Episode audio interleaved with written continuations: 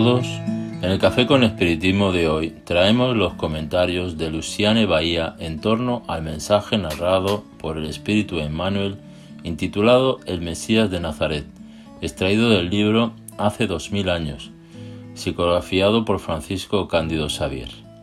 En esta ocasión comentamos la segunda parte del episodio del día 25 de agosto pasado, en el que conversamos sobre el encuentro de Publius Lentulus con Jesús, en el que Emmanuel narra su trayectoria estando con la ropa carnal del senador romano.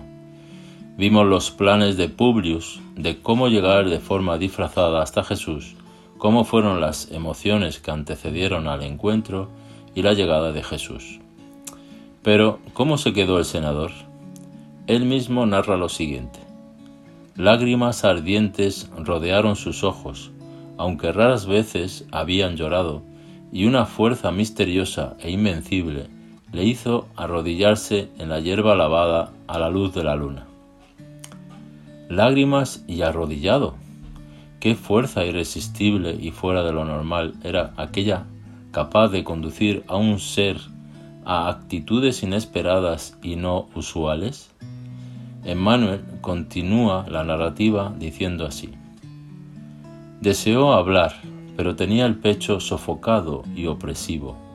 Fue entonces cuando, en un gesto de dulce y soberana bondad, el dulce Nazareno caminó hacia él, como una visión concretizada de uno de los dioses de sus antiguas creencias, y, posando cariñosamente su mano derecha en su frente, exclamó con un lenguaje encantador que Publius entendió perfectamente, como si oyese el idioma patricio, dándole una inolvidable impresión de que la palabra era de espíritu a espíritu, de corazón a corazón.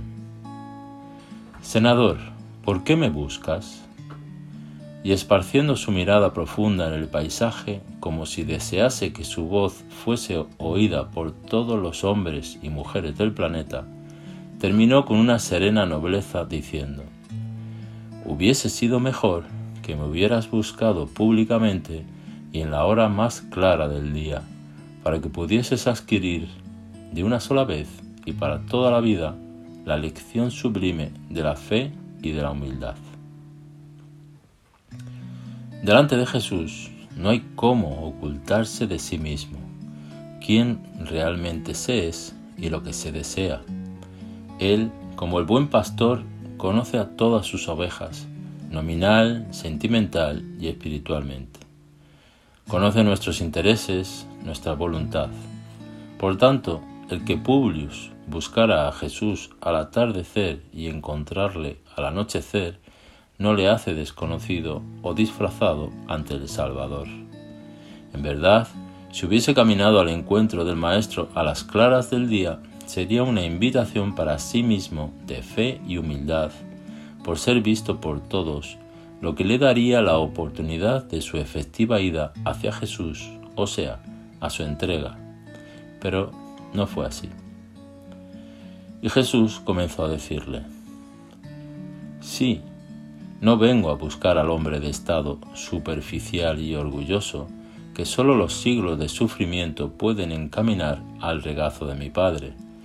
Vengo a, atender las súplicas de un corazón desdichado y oprimido y, aún así, amigo mío, no es tu sentimiento el que salva a tu hijita leprosa y desvalida por la ciencia del mundo, porque tienes aún la razón egoísta y humana.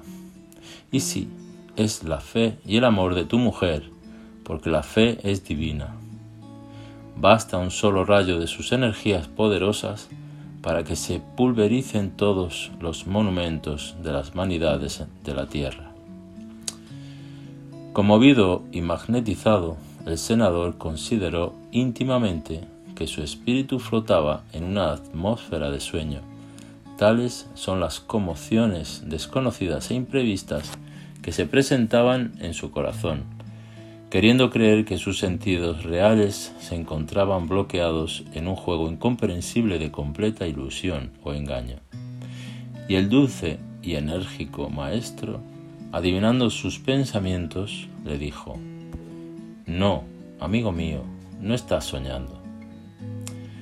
Y todo el diálogo se desarrolló así. Jesús hablaba y el senador pensaba. Jesús, leyendo el pensamiento de Publius, hablaba, respondiendo o comentando el argumento del senador.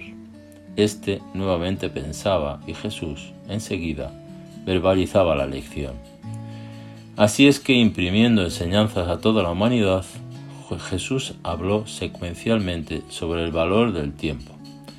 Después de largos años de desvío del buen camino por la senda de los errores clamorosos, encuentras hoy un punto de referencia para la regeneración de toda tu vida. Está, sin embargo, en tu querer el aprovecharlo ahora o de aquí a algunos milenios. Si el desdoblamiento de la vida humana está subordinada a las circunstancias, Eres obligado a considerar que ellas e-, existen en toda la naturaleza, haciendo cumplir a las criaturas la obligación de ejercitar el poder de la voluntad y del sentimiento, buscando aproximar sus destinos a las corrientes del bien y del amor a los semejantes. Suena para tu espíritu en este momento un minuto glorioso. Si consiguieras utilizar tu libertad para que sea Él en tu corazón de ahora en adelante un cántico de amor, de humildad y de fe en la hora indeterminable de la redención, de la redención dentro de la eternidad. Pero nadie podrá actuar contra tu propia conciencia si quisieras despreciar indefinidamente este minuto dichoso. Pastor de las almas humanas, desde la formación de este planeta, Hace muchos milenios que vengo buscando reunir a las ovejas extraviadas, intentando traerlas al corazón las alegrías eternas del reinado de Dios y de, de su justicia. Percibamos, queridos hermanos y hermanas, las palabras utilizadas por Jesús. Hoy, ahora o de aquí en algunos milenios, en este momento, minuto glorioso, la hora, la eternidad, minuto dichoso, es una invitación al senador y a todos nosotros para la percepción del valor del tiempo, de su significado y de su importancia. ¿Qué hacemos con el tiempo que disponemos? ¿Cómo utilizamos el tiempo? Así como pensar, pensar sobre cómo ejercemos nuestras decisiones en el tiempo que se nos presenta tan regalado. También es que reflexionemos sobre el querer, la voluntad, la decisión, el libre albedrío, la actitud, son aspectos definidores de nuestro destino.